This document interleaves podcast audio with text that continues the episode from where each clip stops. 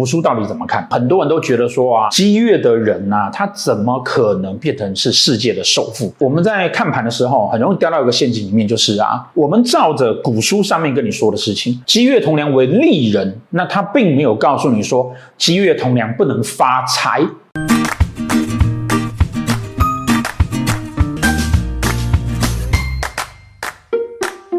大家也知道说，我们的频道呢，一直都很讲求。科学啦、逻辑啦等等这些事情，这次的节目我们要跟大家讲的就是啊，现在大家所有知道的论点来自于三本书，一本叫《斗数全书》，一本叫《斗数全集》啊。当然，这也有争论说《斗数全书》是假的啦，或者是有人争论说《斗数全集》是假的啦。然后还有一本很重要的书叫《斗数宣威》，主要是这三本书呢来去订立出当今所有的这种走斗数的各种的论点。那唯独什么是没有？唯独是飞化的这个技巧。所以我们常常讲说，飞化这个技巧啊，你如果认真去研究啊，你就会发现。发现啊，它很有可能啊是那个近代啊台湾的命理家把它研发出来的，或者是把它发现出来的。因为斗数基本上是印度占星跟易经的结合，那既然可以跟易经做结合，那就可以产生触机，就可以产生占卦，就可以产生各工位之间彼此的影响，那自然而然飞化它就会成立。所以。呃，或许你也不能说它是发现或发明，应该是说他知道说它可以更加的灵活运用，而不是这么的呆板的，只有用基本的三方之证。我们在前面呢也有提到那个马斯克的盘呢，为什么会产生这么大的争论？但是呢，在这边呢、我们觉得很有意思的一件事情，实际上也是我们上课多年来我们在提的一件事情，就是古书到底怎么看？那曾经有很多的老师或者很多同行的老师或者网友怀疑我是不看古书的啊，不对啦，我就是因为啊很认真的钻研古书，所以呢，我们才会发现这中间。会有一些被现代人啊错误解读的点，然后才会发现说一些问题的存在。首先，我们必须要讲，不管是斗数全书、斗数全集，讲说这个是北宋陈希夷所传。如果稍稍具有一些文史的经验知识或学习文史这样子背景的人，就会知道说，华人在写书的时候很容易就会去托古。也就是说呢，虽然讲的是北宋陈希夷，可是。斗数全书、斗数全集呢？根据考古跟考据的这个看法，它比较可能出现的时间，应该最早最早也要明朝中叶以后，甚至是清朝的东西。那从什么地方看呢？从它的文字结构，从它的用词，从它的思路逻辑，那就更不要讲那个。我曾经也跟大家讲过，北宋陈希夷何许人也？北宋陈希夷道家的名人，他的重点是什么？他重点是飞天成仙呐、啊，然后他研究炼丹啊，他不太可能那个花时间去研究这个哈，那就更不要。讲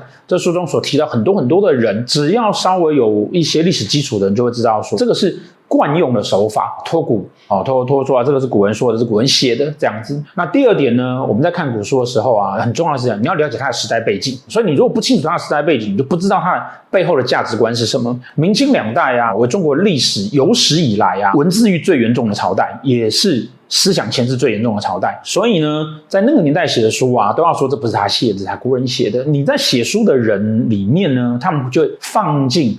他自己的一些很多的价值观，为什么特别提这件事情呢？因为啊，在马斯克那张盘里面呢，其实谈到了可能三个很重要的关键点。第一个关键点是什么？第一个关键点就是啊，怎么可能激良人会成为首富？为什么会有这样问题呢？就是因为啊，在书上面呢、啊，书上面呢，其实谈到激越同粮格这件事情呢，它原文叫什么？我们念给大家听。这个是最早台湾竹林印书局印行的《斗数全书》上面写的：激越同粮做利人。那利人什么呢？利人其实啊，在明清两代啊，他甚至连官他都不算，他指的就是啊，通过国家考试，我考上那个举人，考上什么呢？我可能被派去那边当县太爷。可是利人指的什么？利人指的是啊，真正在办事的那些事务官，就是相对下来就是公务人员。激越同梁做利人，那它下面有个注释：此四星必生命三合，方准刀制功名，以就家煞化忌下。也就是说呢，激越同梁这四颗星呢，它一定要在。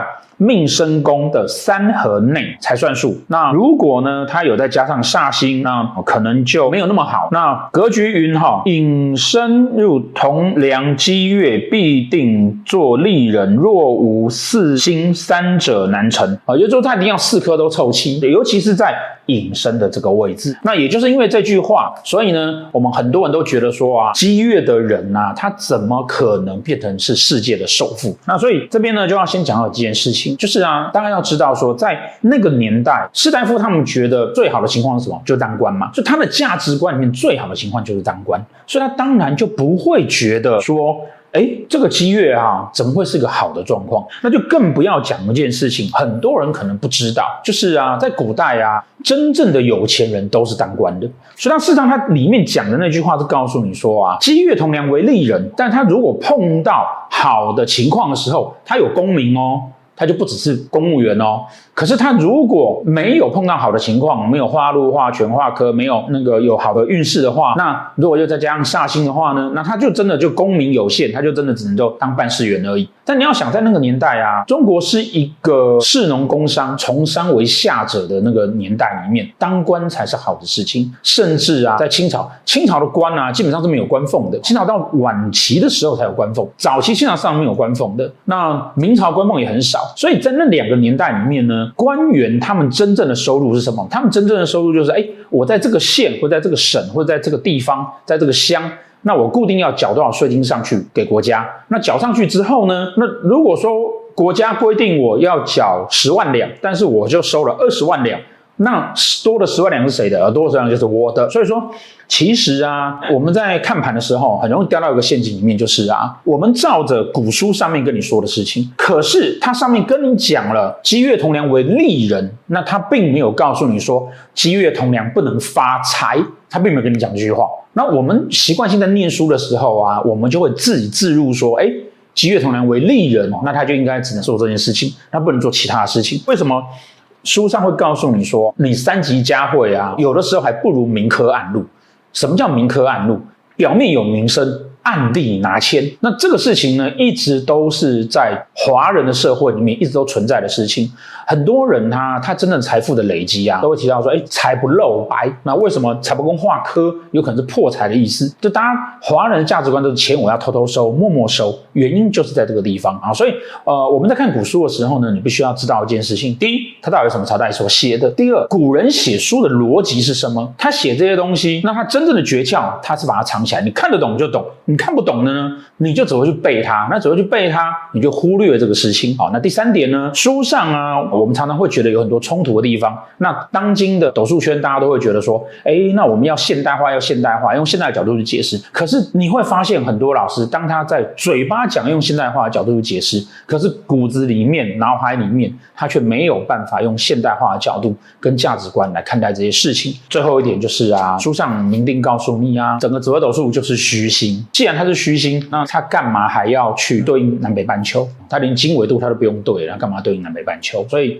这个当然争论很多啦。可是我还是要说，很多事情你用逻辑去看，你就知道说它到底那个合不合理或对不对。其实这些论点有各种各种的纷争的时候，如果你知道它根本就是虚星，它只不过是假借这些星耀来去建构这个结构的时候。你就不会有这些问题了吗？他从头到尾都不需要对啊。有时候我们会在思考逻辑上会陷在那个点上面，你会觉得，哎，书上就是这样写，我是不是一定要这样？你如果跳开那个观念的时候，那自然而然你会看到不一样的世界。那我相信这个才是学命理啊，我们很真正重要以及需要知道的事情。最后呢，跟大家分享啊，清朝末年全世界首富是谁？是中国人，谁呢？盛宣怀。他是谁呢？他是李鸿章的财务大臣。据说他死的时候啊，身后留下了。一千五百万两白银，当时美国的首富身价是七百万两白银，也就是说呢，在那个所谓苦难的中国人的年代，但是其实呢，首富是中国人，大清国的人啊，比那时候很有钱的国家美国的首富还要有钱，